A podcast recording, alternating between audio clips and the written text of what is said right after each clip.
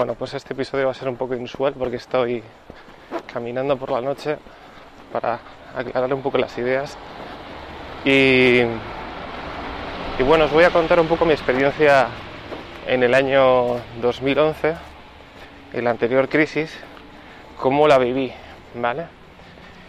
Eh, el año 2011 fue bastante peculiar. Yo estaba iniciando mi carrera profesional. Eh, tras una etapa trabajando en una empresa de muebles. Eh, estaba trabajando en una empresa de muebles, como decía, eh, a la cual le hacía la competencia eh, IKEA. Entonces, a pesar de que la empresa era muy grande, no era nada digital. También el año, en el año 2011 el tema digital no, no era precisamente una prioridad para muchas empresas. Y esta empresa que tenía varias sedes, tenía varias marcas eh, asociadas a esas sedes, es decir, eh, en, una sede, eh, bajo una marca, vendía muebles low cost, mientras que en otra sede, bajo otra marca, vendía muebles de una calidad más alta, se podría decir gama media, gama, gama alta. Y bueno, pues eh, veía que necesitaba más, más, más desarrollo de mi, de mi perfil, quería hacer más cosas, me interesaba lo digital. Y, me vine a Madrid, entré en una agencia y en esa agencia tuve la fortuna de que estaba inmersa en el marketing digital y había demanda de, proyectos. Entonces, mientras que muchas agencias tradicionales estaban sufriendo por eh, mantener ciertos contratos, pues esta empresa poco a poco, poco a poco, eh, iba ganando clientes, eh, iba ganando en margen porque iba haciendo más conocida. Esto es un factor, yo creo que para muchos, muchos que habéis trabajado en, empresas emergentes en cuanto ya tienes una posición establecida dentro de un sector, digamos que puedes mantener unos márgenes altos de proyectos, mientras que antes pues digamos que luchabas un poquito más por el precio y te comías un poco el orgullo profesional para sacar el mes adelante y los proyectos adelante. Y bueno, pues esta empresa, eh, digamos que, que fue, fue algo muy interesante de cara a entender cómo, cómo adaptársela a la profesional. Bueno, ¿qué sacamos en claro un poco de esto? Pues eh, evidentemente que ahora nos vienen, nos vienen las hostias maldadas, como me gusta decir a, a veces a mí, bien y mal, pues estamos en una situación de que eh, por mucho que haya ciertos datos económicos y, mucha inyección de dinero por parte de los gobiernos, pues viene una hostia, una hostia curiosa. ¿Qué podemos hacer? Pues ponernos las pilas. Suena muy fácil decirlo, se lo sé. Pero si tenías una estrategia para, este año, eh, planteate que, hay que rehacer por lo menos un... Planteate cómo es el entorno, si los objetivos son factibles, rectifica cuanto antes. Si crees que te has equivocado, rectifica cuanto antes. No esperes a que, bueno, es que a ver si la, la tendencia cambia, si, si se acelera esto como, como parece, si si ya vamos a estar consumiendo en dos meses como, como lo hacíamos antes, rectifica porque no, no vamos por ese camino. Por lo menos yo quiero hablar también de una cosa que especialmente me ha llamado la atención estas dos últimas semanas, pues así consultando contenidos en, varias plataformas. En YouTube he visto que hay una alta concentración de, bueno, ya había vende humo, siempre lo he sabido, siempre lo sabrá, pero, pero ahora con la crisis, por lo menos la percepción es que se han, multiplicado. ¿vale? Se han multiplicado, he visto eh, dos cosas que me han llamado especialmente la atención. Eh, gente que utiliza el marketing digital eh, y nuevas tendencias como el dropshipping para cautivar a, gente que no, no conoce mucho el marketing digital, pero evidentemente entiende que, que esto por tendencia y por la naturaleza del coronavirus pues puede ser una opción para hacer negocio. Y les explican estos creadores de contenido pues, pues nada, que se han forrado por hacer dropshipping que, que tampoco hay que ser Einstein para hacer dropshipping y, qué pasa que, que ¿cuánta gente hace dropshipping un negocio? pues pues pocas, la verdad, pocas.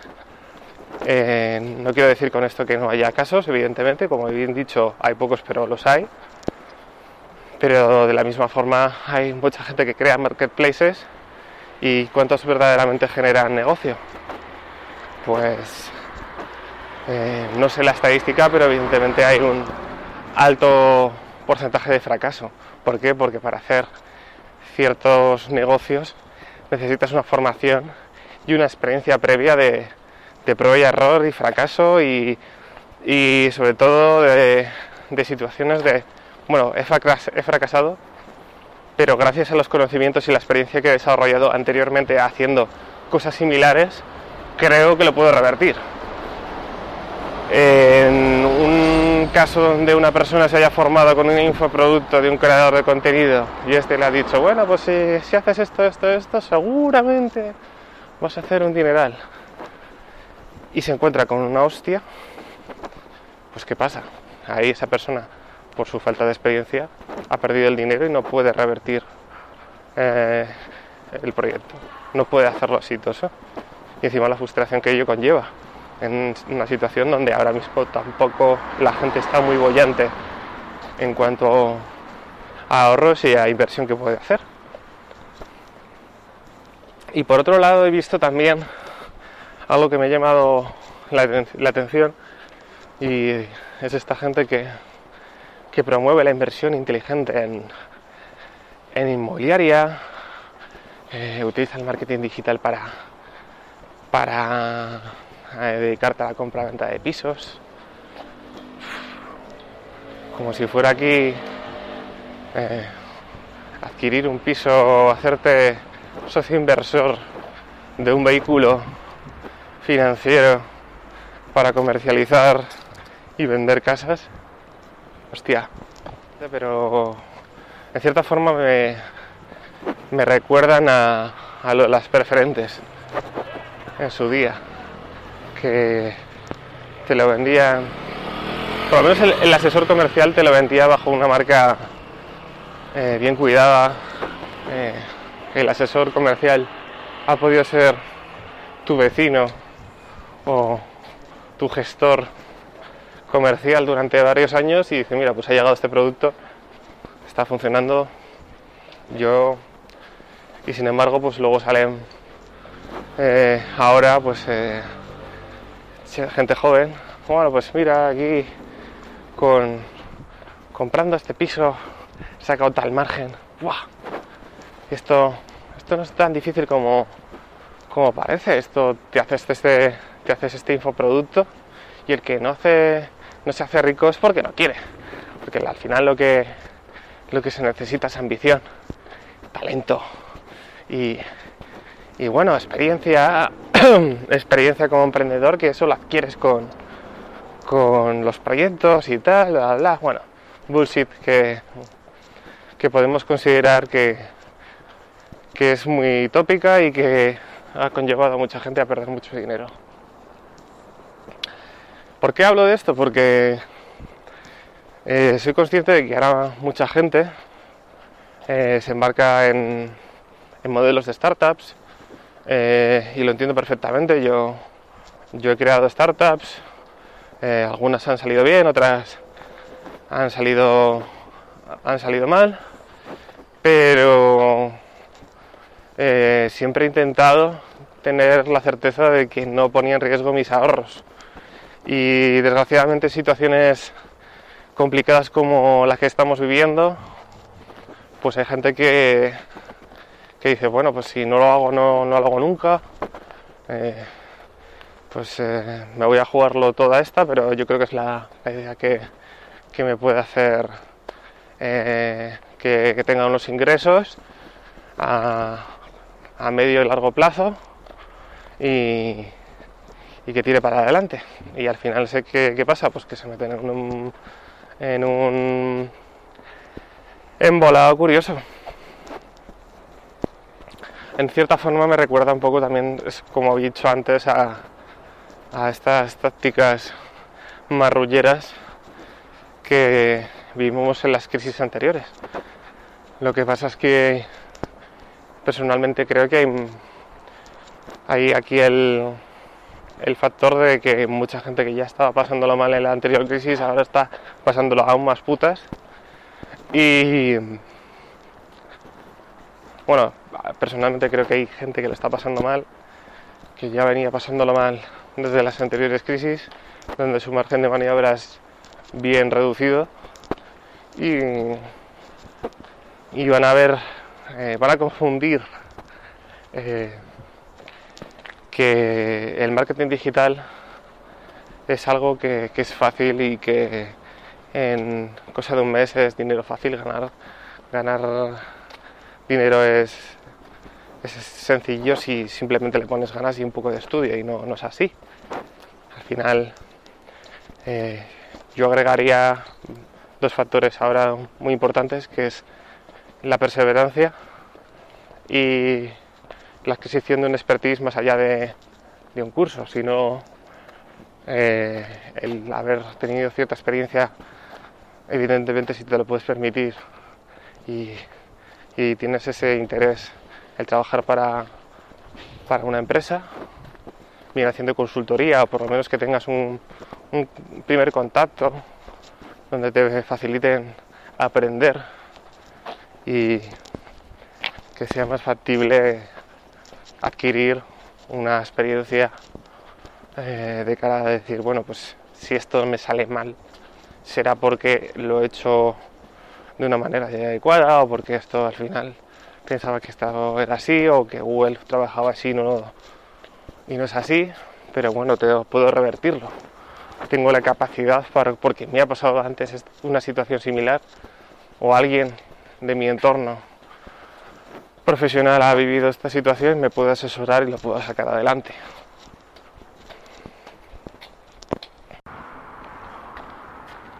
Bueno, y para terminar un poco la reflexión nocturna de hoy os quiero recomendar el podcast de Alex Fidalgo. No sé si con ese coche se ha, escuchado bien. Bueno, os recomiendo el, el, podcast, el podcast de Alex Fidalgo. Es un chico que tiene la capacidad de hacer entrevistas muy interesantes con personas de, de diferente procedencia y profesión, eh, profesiones interesantes. Eh, se me vienen a la cabeza pues eh, entrevistas interesantes con Berto Romero, entrevistas con eh, gente vinculada al tema de epidemiología, me parece recordar, con, sobre todo por el tema del COVID. Em, ha entrevistado a, personas de, relacionadas con la televisión, Berta Collado, eh, gente vinculada con el tema de la literatura. Eh, en general, cuando echas un vistazo, muchos ya sonará, merece la pena, está, está como sabéis en Evox y es un, además creo que es uno de los podcasters con, con más tirón en la plataforma. Y, bueno, hasta aquí el episodio de hoy. Perdonar quizás por la calidad de audio, creo que el resultado podría haber sido un poquito más más mejorable, pero bueno, eh, tengo la intención de intentar hacer de forma recurrente más episodios. Y se me, ha, me ha ocurrido que esto podría ser una buena idea, el aprovechar estos paseos para despejar después de, de un día de teletrabajo en casa. Pues nada, eh, muchas gracias por escucharme, Eh, acordaos de suscribiros al canal en Divox y en Spotify y resto de plataformas. También estoy en YouTube. Eh, intento mejorar sobre todo en YouTube, a ver si edito un poquito mejor. Y, y nada, eh, nos vemos. Chao.